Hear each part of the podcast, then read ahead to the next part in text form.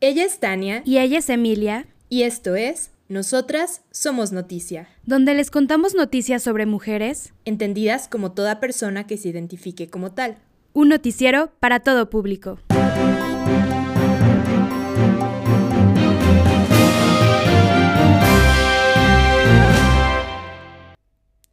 Llegamos.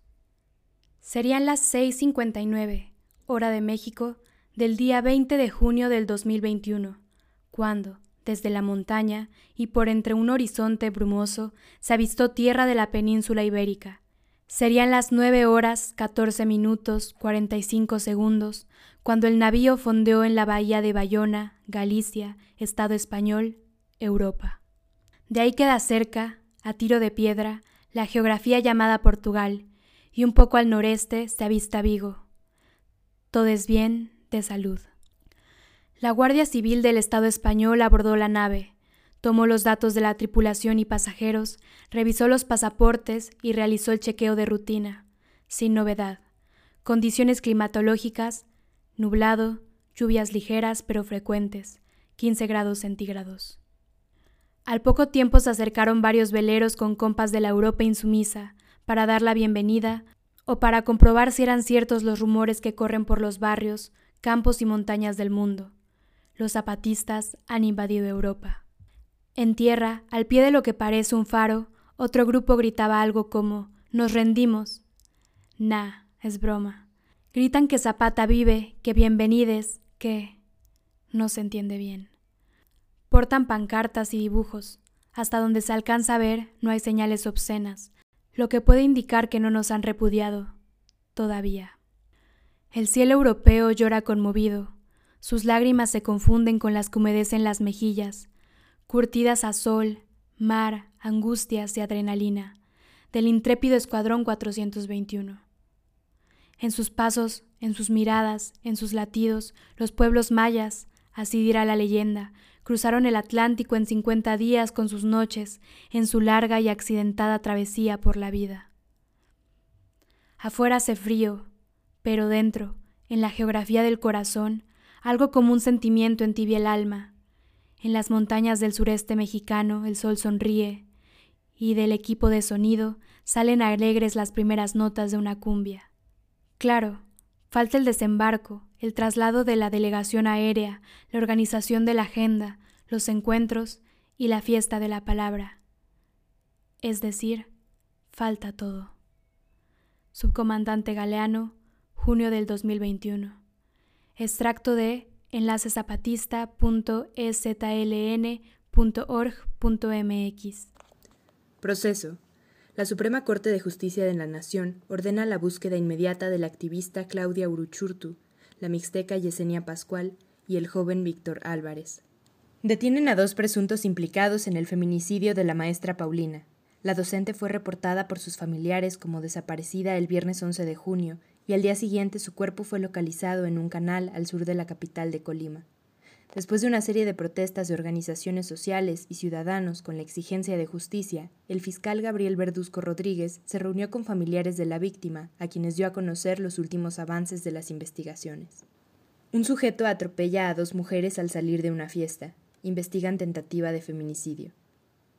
Hayan golpeada a una adolescente de 14 años que fue embriagada en un bar en Tuxtla Gutiérrez.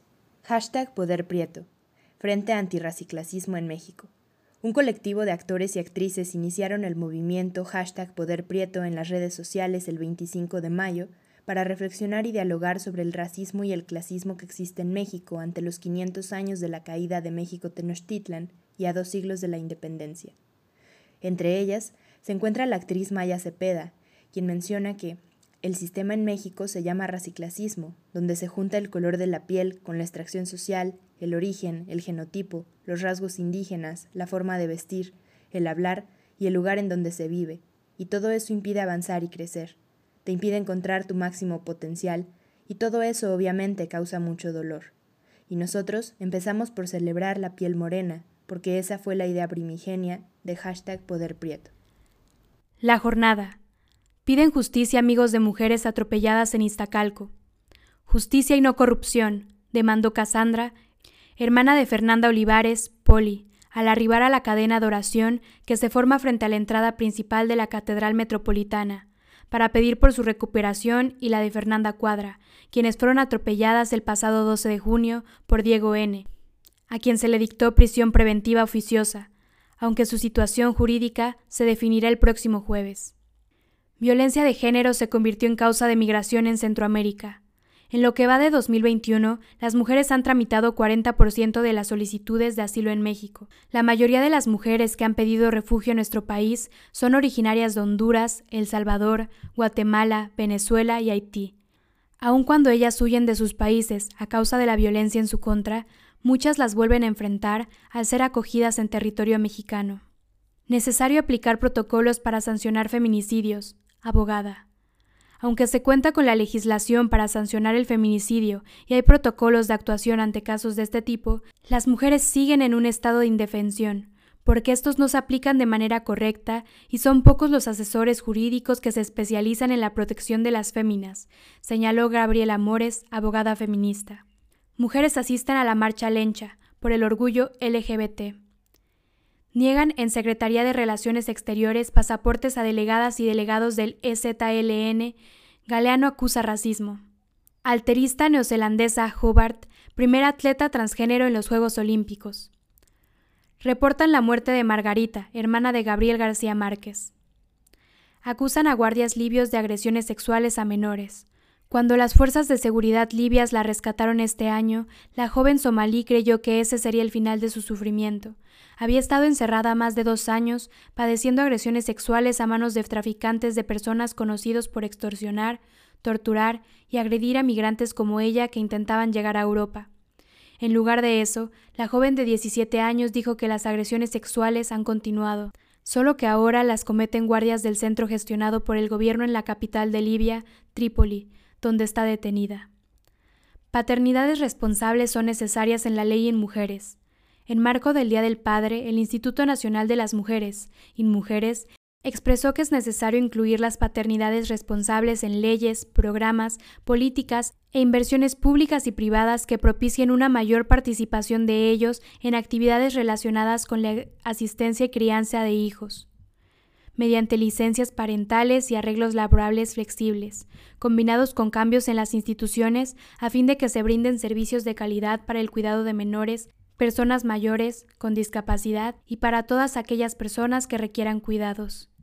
Desinformémonos, periodismo de abajo. Mujeres vinizadas San Blas Tempa exigen que se respete su territorio reunidas en un espacio improvisado donde se elabora la comida que se compartirá con quienes acuden al encuentro por la vida, el Istmo es nuestro, ellas aseguran que no permitirán que destruyan su espacio dador de vida, que es el Pitayal, una reserva natural comunitaria donde acuden al corte de leña que usan para cocinar sus alimentos. Comunidad Otomí logra expropiación de predio en la colonia Roma. La expropiación se logró a más de ocho meses de que la comunidad otomí tomó las instalaciones del Instituto Nacional de los Pueblos Indígenas, INPI, y la renombró Casa de los Pueblos. Concluyeron que el logro solo es un paso de muchos que habremos de dar, porque nuestra lucha es por la vida. Estas fueron las noticias de la semana. No se olviden compartir y seguirnos en nuestra cuenta de Instagram como arroba nosotras.somosnoticia.